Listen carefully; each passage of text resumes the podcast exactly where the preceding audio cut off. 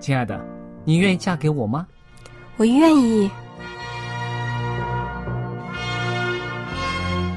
老公，我们要有小宝宝了。真的，太好了！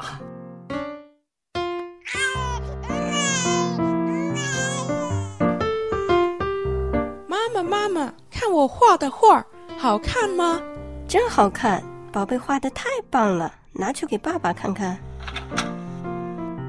爸爸妈妈，我去上大学了，你们多保重身体，我放假就回来。出门在外要注意安全。好好吃饭，天冷了，别忘了多穿衣服。好了好了，别唠多给。家里打电话哦。孩子啊，啥时候回来吃饭呐、你爸想你啦。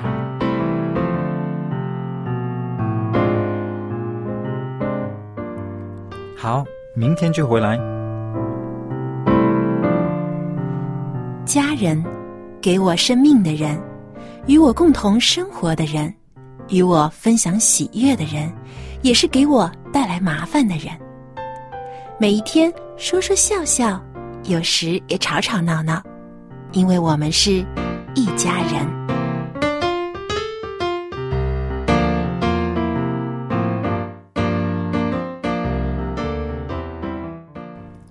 不是一家人，不进一家门。亲爱的听众朋友，欢迎您收听希望福音电台《一家人》节目，我是主持人小杨。和我在一起的还有好妈妈佳丽姐和帅气的爸爸 Jerry。听众朋友，大家好，我是佳丽，在这向您问好了。大家好，我是 Jerry。呃，佳丽姐、杰瑞，对我最近又看到一个蛮有意思的新闻，嗯呃，就说啊，有一个年轻人，呃，初中生啦，嗯他初中其实还在读的时候就已经辍学了，是后来呢就学校啊就有有这个老师去家访，看他到底是什么原因，发现呢、这个孩子啊特别沉迷于网络。哦而且啊他打字的速度非常快，一分钟可以打几百上千个字。但是呢，到学校里面让他考试写字啊，他很多字儿都不会写，所以他就觉得，哎，读书真的是太辛苦了，他宁愿就是在家上网。给他一个名字好不好？叫做会打字的文盲，好吧？对，现在其实有一个这样的新名词儿，就是叫网络文盲。嗯啊，其实很多年轻人都出现了这样的问题，就是提笔忘字。嗯啊，拿起笔来却想不起这个字儿到底怎么写。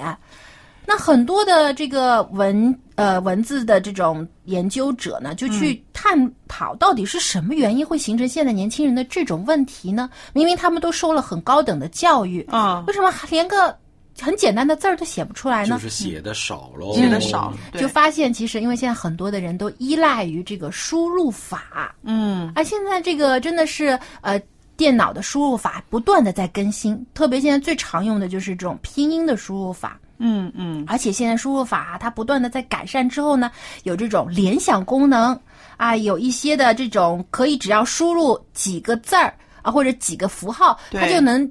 完整的一个单词或者成语就能出来了，所以呢，就使得人啊，就对于这个文字的记忆退化了。而且啊，这个书写能力退化之外呢，那个字写的非常的丑。啊，对，有有些字儿就写的很潦草，因为想不起来这个具体笔画是什么样的。而且还有小孩子的时候呢，可能大家也不是说特别的像以前那样特别着重于那个书写的漂亮跟不漂亮啊，工整跟不工整了。呃，所以呢，这一方面呢，我觉得呃是令到那些人呢更喜欢打字的一个一个。一个原因，嗯，因为如果你从小的时候你写字写得很漂亮、很工整、很美的时候，你就会欣赏它嘛，对不对？那么就是觉得自己有这个能力驾驭这些笔画。如果你这一步教的很潦草，孩子们应对的也很潦草，长大之后他也写不出一手好字来的时候呢，他以后就更不愿意写字了，然后就更多的利用打字了。对，而且发现现在真的是写字的机会很少了，嗯，对不对？我们提笔写字一般是在哪些情况下呢？那除了学生做作业之外，我们这个成年人现成年人在写字的机会也很少。少很多。就是写圣诞卡的时候喽，圣诞卡现在也很多都不写，都是打印出来哦。就是对，现在有的就发电子贺卡还啦有，。我就想，真的不好听，是签名的时候，红事儿、白事儿签名 签名的时候哦，还有有一些就是啊，在商场里面买东西啊，要签信用卡啊，来签字儿啊，有的时候会需要笔来写。抽奖，嗯，抽奖券要填地址啊什么的。哦，啊，还有啊，就是填表格，有时候比如说寄东西啊，填地址啊，或者是有一些啊、这个需要办理一些证件的时候，你需要填表格吗？啊，那个时候啊，发现写字真的是挺头疼的一件事。哎，自己家里的住址明明记得很清楚，但是呢，就到那儿有一个字儿就想不起来怎么写了。其实我觉得还是应该哈，在这个孩子开始学习的时候呢，要教他们好好的写字。那当然呢，有一些很过分的，就是说三岁两岁就要握笔写很多的字，这个对孩子的发展也并不好。但是呢，有一些啊、心理学家呢，他研究了。就是巴黎法兰西工学院的一位心理学家，他说：“他说我们写字的时候啊，会自动的激活一条独一无二的神经回路，它能够对所写文字的笔法做出一个核心的识别，这是大脑里进行的某种心理的模拟识别。多厉害！可能拿个笔写两个字，原来你所动用到的绝不只是两个手指头。嗯，你就是它其实，在你的脑海当中，你的脑神经也是不断的在运作的。对，而且我觉得中国文字还有它自己独特的魅力，嗯，就不像很多西方文字是单纯的字母和一种拼音，呃，中国的文字，你看。从笔画是一种象形的文字，它的字当中其实拆解开来有很多的意义在里面。但是如果我们单纯的只是用这种拼音的输入法，就只记了音，却不记它的这个字的字形和含义的话，其实很多时候我们慢慢慢慢对文字的了解也会减少，对于文字的发展其实也是一定的阻碍。所以啊，现在这些呃电子产品呢、有很多都已经有这个很成熟的这个手写输入法了。嗯，对，用手写的，我就听到之前我们有位同事就说，他虽然年纪大了，但是还是不断的要用手写的输入法，而不是用这种拼音的，他就怕到哪一天他字不会写。他了。害怕忘了，是不是？对。因为很多年前呢、手写输入法这个辨识率啊很低，嗯，要写经常对要写的很工整啊，而且呢要写的快。嗯，有的时候那字画比较多一点的，你写的慢了，他就已经当你写完了，已经已给你出来了，对，出来了。这个字是不对的。对，但是现在呢，因为呃电脑越来越快了，嗯，而且那个辨识率越来越高了，是也有一个问题，就是嗯乱写他都认出来了。嗯，识别率太高了，有时候写你可能还没写完整，那个字儿就跳出来了。对，刚刚小杨说的，我们中国人写字真的是啊有点学问的啊，先是左边、上边、下边、右边、上边、下边。你看，只有中国是有书法这门艺术的嘛，对不对？对，其实这个西方人写字母呢。原来他们对这个大脑呢，一样也有一个很好的刺激。那么他们就是说到哈，研究人员就发现，他就是说啊，一个小孩呢，他最初的时候可能就是复制。记不记得我们写 A B C 的时候是先描那个字，对不对？嗯描红他说，其实这个呃复制的过程也是非常重要的。当孩子们啊徒手的画出一个字母之后，他的脑部啊有三个区域显示出他的脑活动就有所增强了。这三个区域呢是成人阅读和书写时候激活的一个大脑区域。它们呢就是左梭状脑回、额下回和后顶叶皮层。那说起来，这些好像都是医学上的这个呃名词哈，但是我们可以想到，无论小孩儿他是描一个字母也好，还是他徒手画一个字母也好，原来对他的这个脑子刺激都是有那么大的啊。而且你想，如果换成是写中文的话啊，中国字的笔画更多，那应该是对孩子的这个大脑皮层的刺激和发育更加有帮助了。那么啊，说到这些调查研究，我也在网上看到了一个关于这个输入法和写字的这样的一个调查研究，是由央视和新浪网一起联合的。那一共有四千多人参加这个调查。那这个调查很简单，只有一个问题，就是说写字的时候你会不会经常觉得很费劲？那结果调查发现啊，很吃惊啊，有一半以上的人都说啊，偶尔会觉得写字很累，因为啊想不起来这个字儿怎么写。嗯，那还有将近三分之一的人说呢，呃，经常性会出现这样的情况啊，发现写两个字儿就想不起来这个字儿要怎么写了。嗯，就说为什么呢？就是因为现在的人太多的依赖于这种拼音的输入法。对，那现在我们知道常用的输入法。一个就是拼音输入法，嗯还有一个呢，对就是以前比较用的多的是五笔。嗯啊，五笔呢就是用来拆解这个字的字形的，嗯所以你一定要知道这个字的结构、这个字的写法和笔画，你才能打得出这个字儿。嗯但拼音呢相对来说简单一些，就是你知道这个字怎么读，你知道怎么拼它的拼音，你就能把这个字找出来了。这样说来呢，小杨这样说来，这个拼音输入法啊，不需要你会写字，需要你会认字就可以了，是不是？对啊，只要你知道这个字儿怎么读，对。啊，所以呢，对于一些啊孩子，他们更喜欢用拼音，因为他有的字儿他还不知道怎么写，嗯。但他经常听别人说他知道读法了，他用这个拼音就能找到这个字儿。但呢，嗯。同时也会产生一个问题，就是他太过依赖于拼音了，反倒把这个字怎么写给忘记了。还有，怪不得网络上的一些文章，很多时候 你你错别字 错别字，你读出来好像是对的，思考啊，思考，可能他会选了那个有一个火字边的考了，对不对？对，他就挑出来，因为同样的发音嘛，他在输入的时候可能就变成另外一个字了。对。啊，比如说有的说心思、嗯。啊，心思意念的心思，他可能挑出来变成呃这个呃心是星星的星，嗯啊思不是思考的思了，变成是一一丝一丝、哦。啊这个思绪的思了。嗯。所以呢，真的是要自己写过这个字，认识这个字，嗯，你才能正确的在打字的时候也不打错，写字的时候也不写错。是啊，我反而是利用这个拼音输入法，帮我想起很多不会不会写的字儿。同音字出对来，，因为嗯有的时候要写字儿的时候，真的不知道那个字怎么写，我就用那个拼音输入法把那个字调出来，然后就会出现很多同音的字，也不会啦，也不会了。但是知道，起码你知道你想要哪个字嘛。嗯嗯然后我就哦，原来这个字这么写。对，啊那就是只能说你认得这个字儿，但是你自己没有真正的在用笔和纸写过。这样的话，其实印象并不深刻。所以，为什么现在很多人说提笔忘字？提笔忘字就是他字其实他是认得的，他看见这个字，他知道怎么读，他知道意思。但是让他啊，就给他一张空白的纸写，他就想不起来怎么写，因为他只记得那个发音，他想不起那个字形了。所以呢，其实呢，如果要改善这种情况，改变这种状态呢，还是需要我们真正的拿起笔来多写几遍。是而且啊，我记得以前啊，我小时候练字儿，我妈妈经常跟我说，就是字如其人。啊，对不对？对，她说你字写的好不好，其实呢，也在一定的程度上反映出你这个人的内涵修养和品性。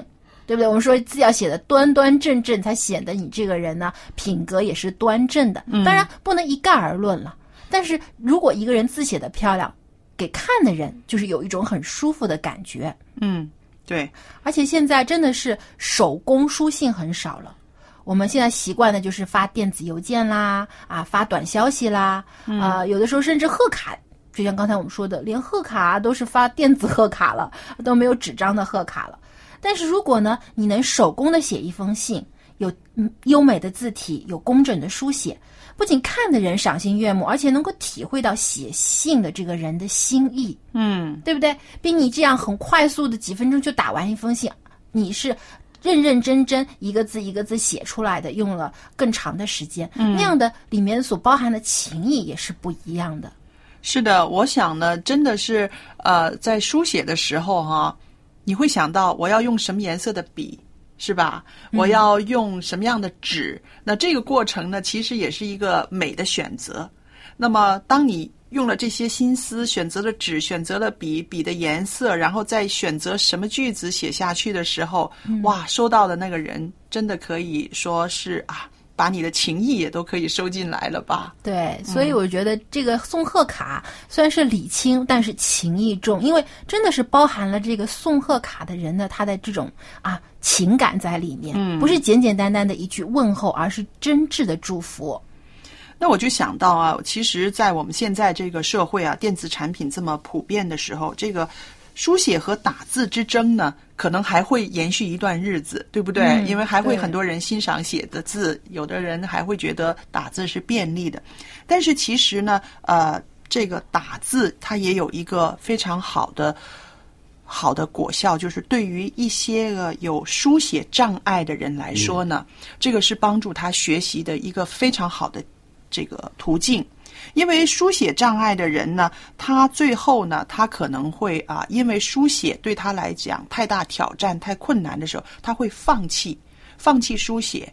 但是因为可以打字，使他能够继续的不断的学习，可以让他的这个学习的生涯呢，可以延长很多，也可以让他跟普遍的孩子一样，可以达到一个啊大学的程度，或者是更高的一个学位啊。包括他以后工作上面也避免一些困难。所以我们说每一件事其实它都有好，也有软弱的那一面，对不对？嗯其实大部分人争论就是说，到底这个使自己提笔忘字这个情况出现错在哪里？嗯是这个输入法的错吗？还是其实我们是我们本身的错？嗯，因为其实输入法是为了方便我们的工作、学习和生活的。嗯但是如果我们只是依赖于它，对啊，成为了这个输入法的。呃，可以说是一种奴隶啦，就是嗯只会用输入法，而其他的方法不会用的话，那是我们自身的问题了。我们应该是把它作为一个自己的工具之一，而不是作为唯一的工具。是。啊。当我们发现自己出现这种问题的时候，我们用其他的方法来补充，比如说发现自己哎经常出现只会用拼音，不会用其他输入法的话，那是不是应该自己也去学习一下，尝试一下新的方法，或者自己提笔多写一些自己已经忘记的字儿，嗯，来提醒自己。其实是这样的话就能够达到一个平衡了。对，我想其实每一样发明、一个创造、一个呃科技的一个进化，都是呃为了帮助人，对不对？对对但是呢，怎么样选择，怎么样去平衡呢，也是靠我们自己。我不知道大家有没有经历过这样的年代，我小时候经历过。我们学外语的时候呢，哪里有录音机啊？没有的嗯听、啊 那时候还没有对哦，那么看到英语的句子就是抄。一遍、两遍、三遍，抄抄它十遍，然后学着自己去背。然后后来有了录音机了，那种卡式带的那种录音机，哎，可以听了，那可以听就不抄了，就听听听着来背。嗯，但是到后来，你看现在我们随便看一个视频的时候，我们可以看到老师可以告诉你你的嘴型应该怎么样嗯，就用，对在在家里也能学了，在家里也能学了，然后我们就更不去抄了，是不是？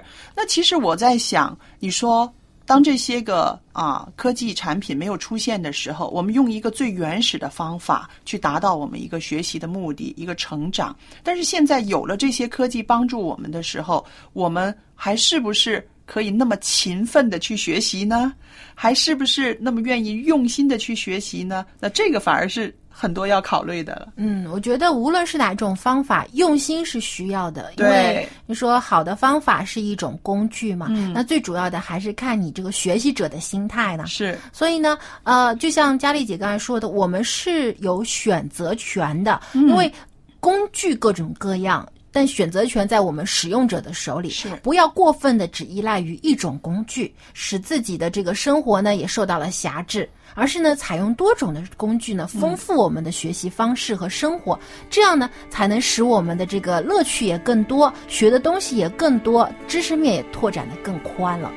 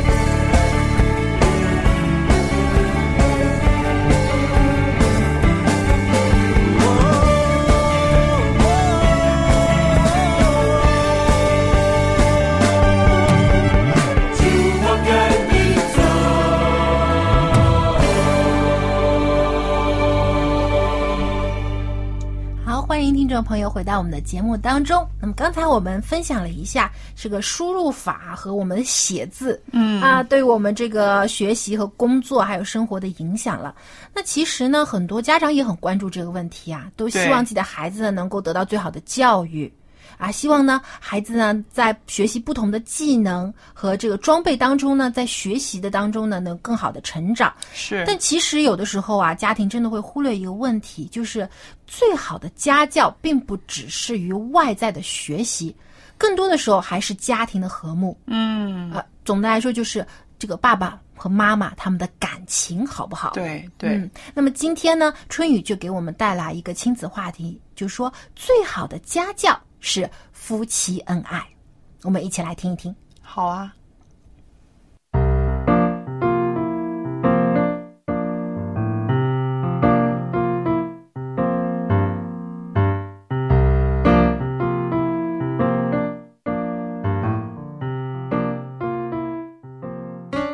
各位亲爱的听众朋友，平安！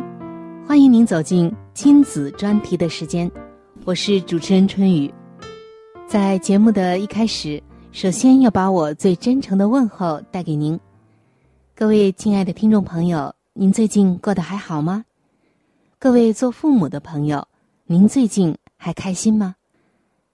在今天和您分享亲子专题的内容之前，我想要问一问做父母的朋友。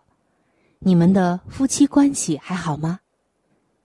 最近我看到了一句话，给我很大的触动，也带给我很多的思考。我们常常在想，在探讨，或者翻阅很多的书籍，在查考，究竟什么样的家教才是最好的？怎样能够教出最好的孩子？然而，我最近看到的这句话却点醒了我。这句话是这样说的：“最好的家教就是夫妻恩爱。”当我们总想自己的家教可能不够好，或者到外面去寻求更丰富的资源，希望找到更好的家教、更优秀的教育孩子的方法时，可曾忽略了这最重要的一点，就是夫妻恩爱呢？亲爱的听众朋友，可能您真的忽略了，一个爸爸对孩子最好的爱，就是好好的疼爱孩子的妈妈；而一个妈妈对孩子最好的爱，就是欣赏并推崇孩子的爸爸。各位做爸爸的，各位做妈妈的，今天的你做到这一点了吗？在圣经中，上帝告诉我们说。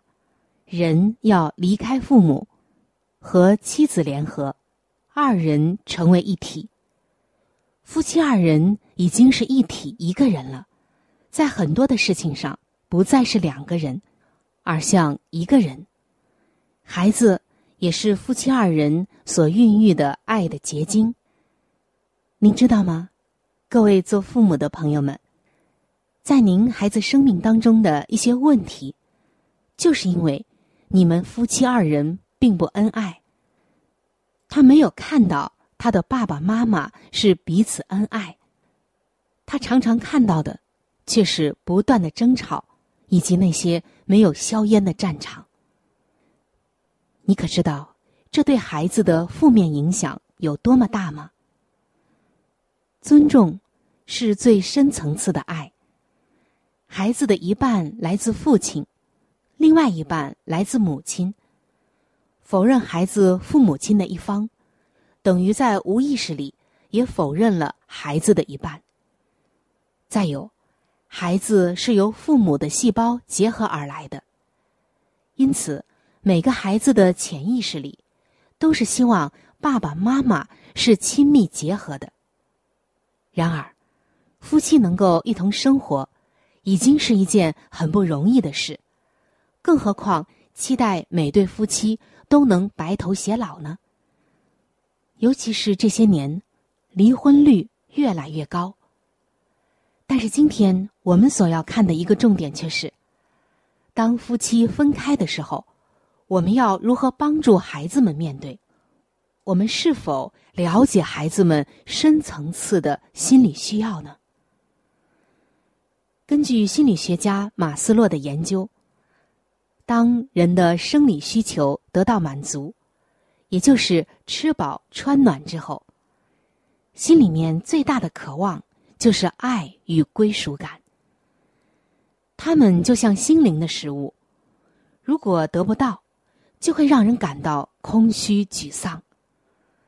而在孩子的心里面，最大的渴望，就是爸爸妈妈亲密连结、恩爱有加的那种归属感。那是超越了一切事物的渴望。那么，孩子又是透过什么方式和父母连结的呢？就像前面提到的，就是做和父母相同的事情。因为透过做相同的事，孩子可以感觉我们是一起的，这就是归属感的需求。因此。我们要了解孩子深层次的心理需求，也就是他必须与父母双方都有所连接，这样才能满足心中的归属感需求。如果孩子对其中一方的连接有所缺乏，将会让孩子感到空虚、遗憾、迷茫。而最让孩子难以忍受的，就是父母其中一方否定另一方。排除另一方，那就像自己内在的一半否定另外的一半一样，结果必然会造成孩子心理上的分裂。比如像妈妈常常说爸爸不好，不认同爸爸，孩子为了能和爸爸连接，就会采取强烈的方式，也就是和爸爸做相同的事情，或发生相同的事。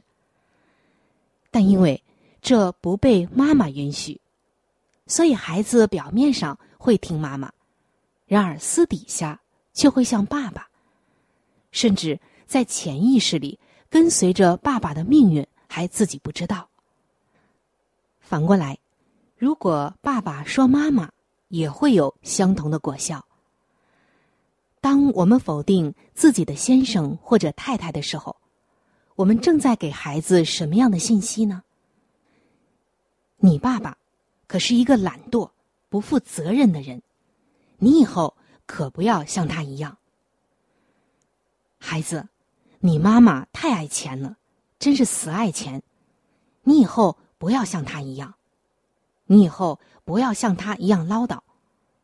你妈妈都不顾家，你千万以后不要跟他一样。做父母的朋友，你可知道啊？这样的孩子长大后肯定会出现这些行为：懒惰、不负责任、很爱钱、爱唠叨、不顾家。为什么呢？您不是已经叮咛过了，甚至强烈的告诫过他了吗？因为，我刚刚和大家说到的圣经的经文，人要离开父母。和妻子联合，二人成为一体。而所生的孩子呢，真的就是很奇妙。两个人所生的孩子，一半像爸爸，一半像妈妈，细胞里就是有着父母的基因。在孩子们的心里面，强烈的需要和他的父母亲连接，这是与生俱来的。这就像基因密码一样。但有关他爸爸或妈妈的信息，却全是负面信息。他当然只能跟这些信息连接，做出相同的行为来满足和爸妈连接的归属感。可能您会不相信，那您可以观察一下你的孩子，究竟有没有继承父亲或者母亲身上的这些缺点呢？在约翰福音的十三章三十四节，耶稣告诉我们说：“我赐给你们一条新命令，乃是叫你们彼此相爱。我怎样爱你们，你们也要怎样相爱。”耶稣告诉我们这条新的命令，也是一条充满爱的命令。在家庭中，我们有没有像耶稣爱我们这样去爱我们的配偶呢？要知道，这对你的孩子影响深远。愿上帝的话语在我们的家庭中能够真正的荡漾开来、活出来，并且融在我们的情感中、生活中、一言一行当中。别忘了，最好的家教是夫妻恩爱。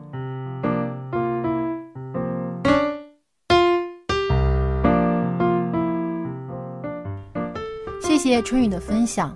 呃，的确，夫妻恩爱是帮助孩子成长的一个非常重要的因素。是，当然我们不能说所有和睦的家庭出来的孩子一定是 啊一点问题都没有，一定是特别棒、特别优秀的。但是我们也能够反过来看，有很多孩子。长大以后成了罪犯啊，或者有各种各样的心理问题，很多时候都是他们因为小时候父母呃这个离异啦，或者父母感情不和啦，有一些家庭暴力，很多是因为这样的因素导致他以后成长为一个扭曲的人。是，我想其实啊，孩子啊，在爸爸妈妈身上能够学到的东西呢，不是，并不是说啊家教啊啊，对于这个礼貌啊、学习的能力啊这么简单的。因为父母是孩子最早接触的人，也是接触的时间最长的人，最多，对不对？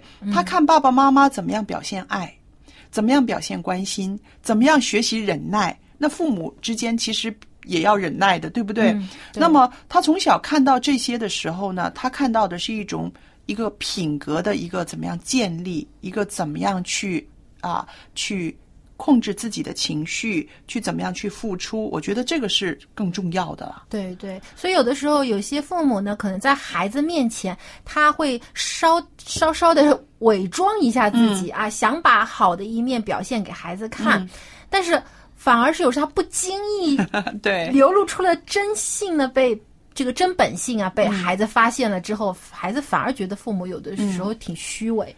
但是呃，反过来看哈，就是刚刚你也提到的，就是夫妻的感情不好，让孩子呢，呃，好像对人生呢有了很多的问号。嗯呃，我自己在啊、呃生活里面，我接触过这样的孩子，觉得的确很可怜，因为他们呢，从爸爸妈妈的那种啊、呃感情不和的里面呢，他们先学会了一个什么呢？怀疑，因为他们会想，这是你选的妻子，这是你选的丈夫，怎么你们之间可以这样子狠，这样子的斗呢？嗯，明明是家人，为什么像是仇人呢？，对，然后他会学到的是怀疑，然后对情感的不信任。嗯那甚至有一个年轻人，现在已经是大学生了，他自己就是说，他说：“哦，我活到三十五岁就够了，我不需要啊那么长时间的生命。他怎么会有这么消极的？就是因为他从小他看到爸爸妈妈之间的那种啊、不和睦，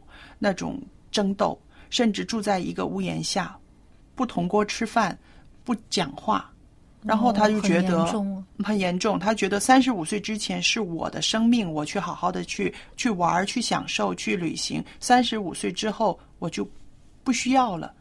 他可能是把父母的这种相处方式也影射到自己身上，觉得可能我以后也不会有一个呃美满幸福的家庭。我如果和人组织家庭的话，会不会嗯也像我的父母嗯这样整天的争吵？对那样就太没对，意他也思了。呃，对于将来有家庭、有小孩儿这种就是很普通的一个一个愿景，他都没有，他觉得不需要。哦所以你想，父母的不和睦，把孩子的这个情感都扭曲了。啊嗯，这对他们自己的人生都产生怀疑了。对，的确也是。那我们看到有一些非常恩爱和睦的家庭当中嗯的孩子，通常都能看到是非常幸福光明的一面，因为嗯他们时时刻刻都沐浴在父母的爱当中。嗯，对不对？他不仅夫妻之间非常的相爱，而且对孩子的爱也是充满的。嗯所以呢，在这种环境当中生长的孩子，他的这个呃价值观啦、人生观啦、道德观都是比较正的。是，嗯，那我想刚刚春雨在讲的这个话题，其实是讲给爸爸妈妈听的，对不对？嗯对希望爸爸妈妈可以啊、在这个家庭生活里面可以想得更周全，不光是针对孩子的学习，你的一百分儿，更要紧的是大人怎么样相处，怎么样给孩子留下一个最美好的一个生活的经验。嗯，但是也不得不说啊，现在的社会的反应来看啊，现在离婚率越来越高了。对对，呃，特别很多的夫妻之间都有各种各样的问题，比如嗯性格不合啦，或者有一些其他的纠纷啦，或者对彼此的家人有意见呐，嗯等等等等。那我们常说啊，不要把大人的问题带到孩子身上，嗯但是孩子在生活当中不可避免的就会面临到夫妻之间这个父母之间的嗯争吵。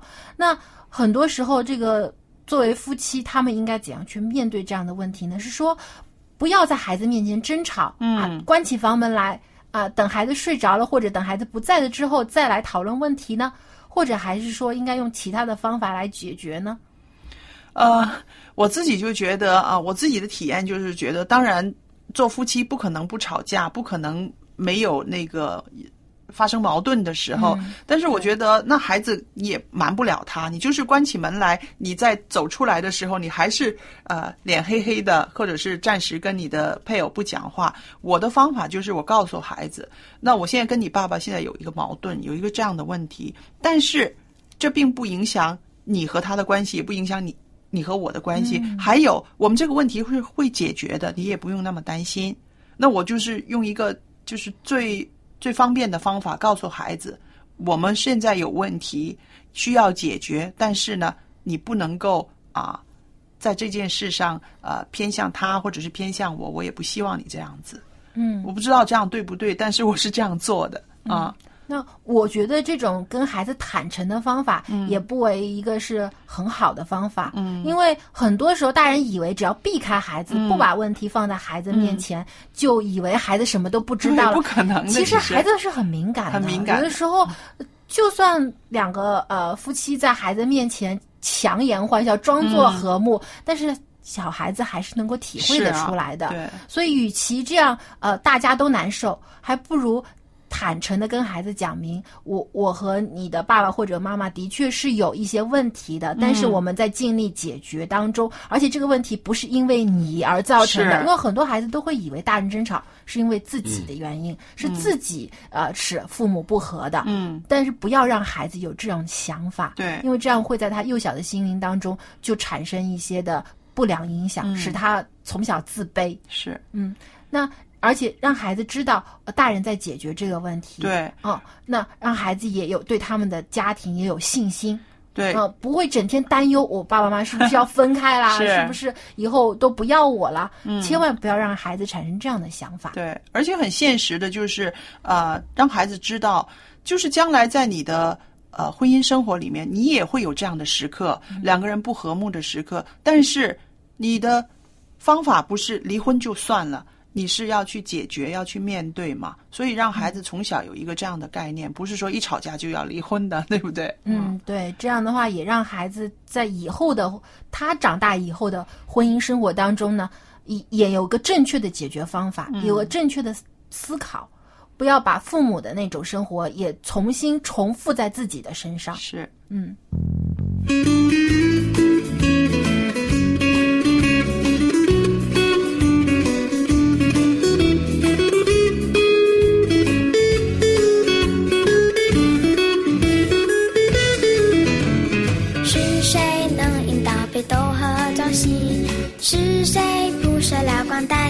的银河系？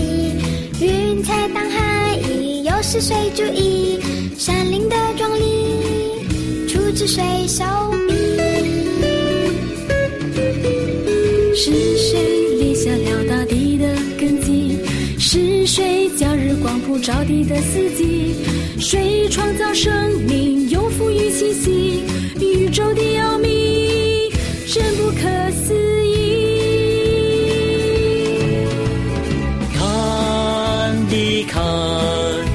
穹苍彰显出大能力，诸天耶稣所主的荣耀无比。想一想，来自大自然的启迪，万物的存在绝不是偶然的。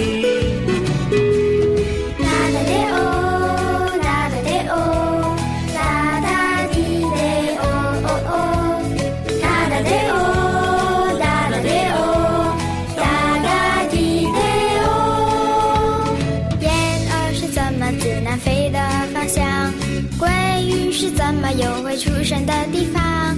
美丽的贝壳随设计图案，牡蛎拔出汗是谁的灵感？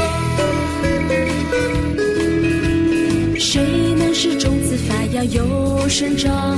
谁造可爱的萤火虫会发光？谁又让飞鸟不中有口粮？百合花不放，也有美一双。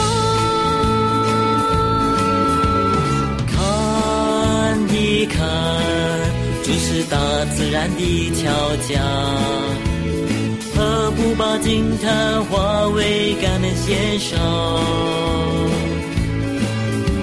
想一想，其实人不为孤单绝望，竹藤心麻雀也必不把你遗忘。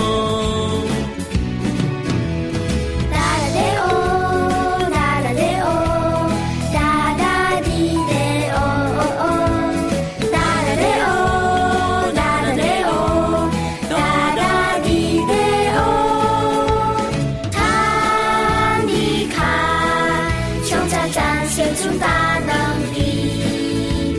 祝天的书说祝地荣耀无比。想一想来自大自然的奇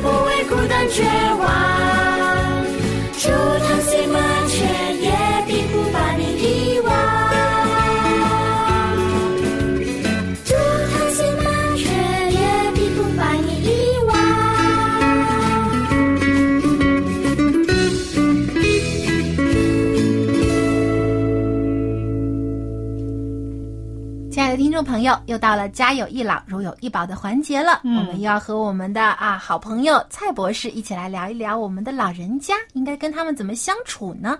那么今天蔡博士带给我们的这个话题啊，就是认识长者的特征以及和长者互动的方法有哪些？我们一起来听听蔡博士的分享吧。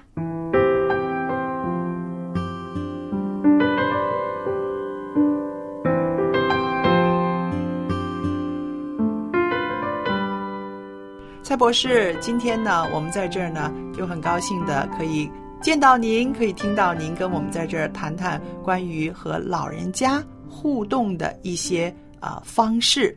嗯我记得上一次呢，您跟我们谈到了跟家里面的长者互动的一些原则，非常好。我想呢，这些原则呢，可以帮助我们的啊、两代之间的关系，或者是三代之间的关系的，可以更亲密，可以更融入彼此的世界啊。对，那好了，有了这些原则之后啊、我们有没有一些具体的方式，怎么样跟老人家互动呢？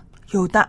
我们平常来讲呢，嗯我们啊、常常看得出老人家虽然是老人家，嗯但是他们每个人都有不同的个性。是啊，所以我们必须要了解嗯，在沟通上可以采取一些很具体的方法。嗯我们一般来讲呢，什么具体呢？先要了解老人家有多少个形态不同的，嗯一共有四种不同的形态。哦就好像我们说什么 B 型人格啊、A 型人格啊、那些九格人，这老人家一般来讲呢，第一类的我们讲就是管家婆。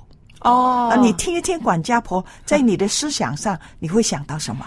哎，我会想到管家婆型的家长啊，呃，家里面的大小事他都要知道啦，他都要发表一下他的意见啦，甚至有的时候呢，说的那些话呢，可能不是说很有效果的，可是他也要说，因为他要告诉你们，在这个家里面，我有我的地位，对不对？对，因为呢，他们的特征就是好管闲事嘛，是吗？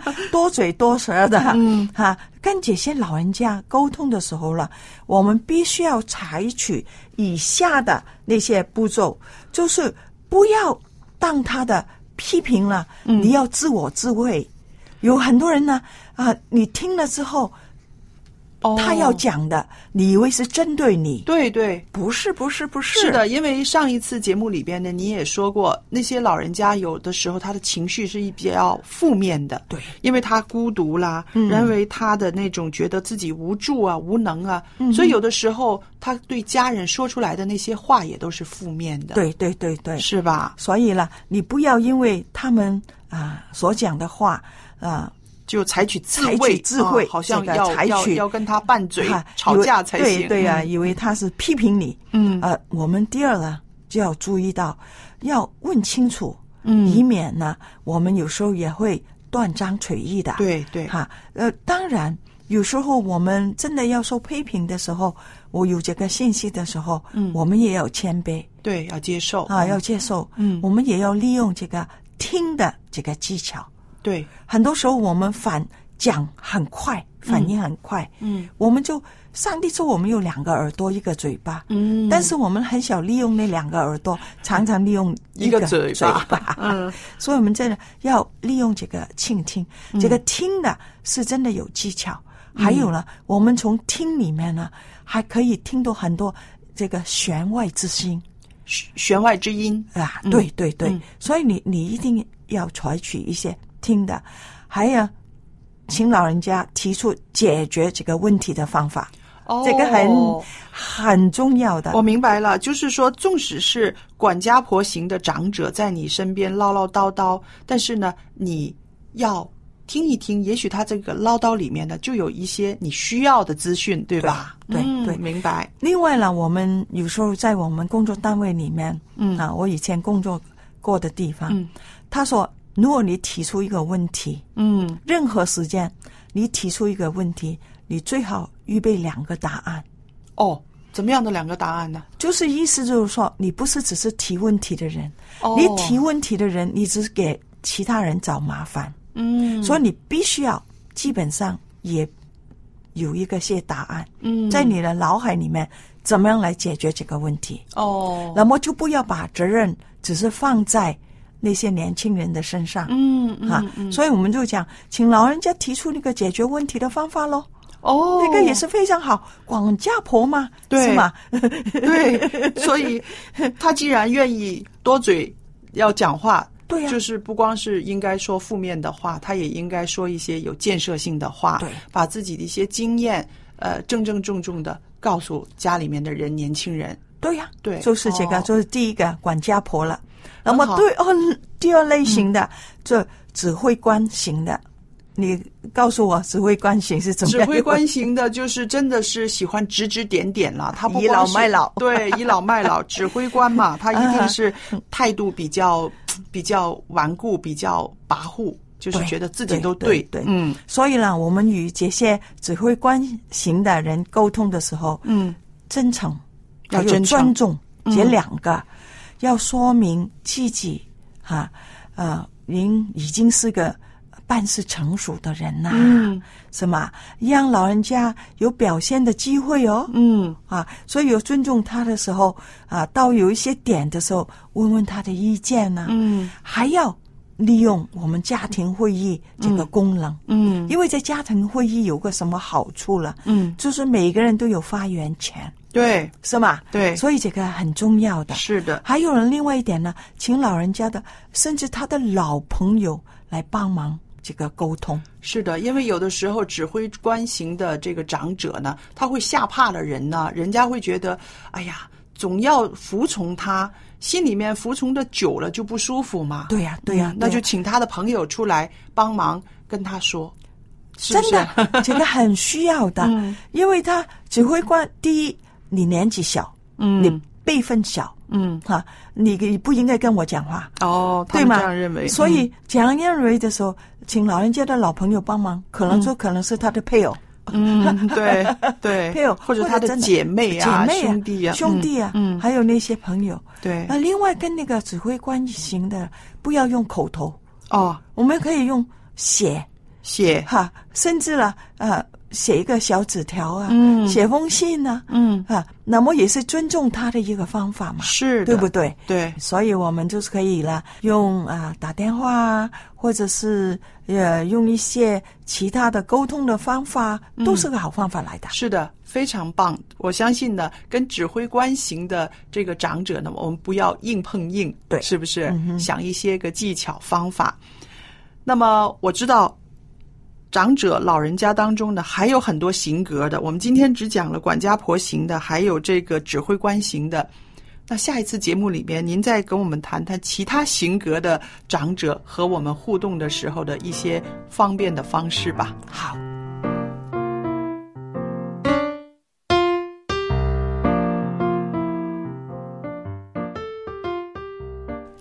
非常谢谢蔡博士的分享。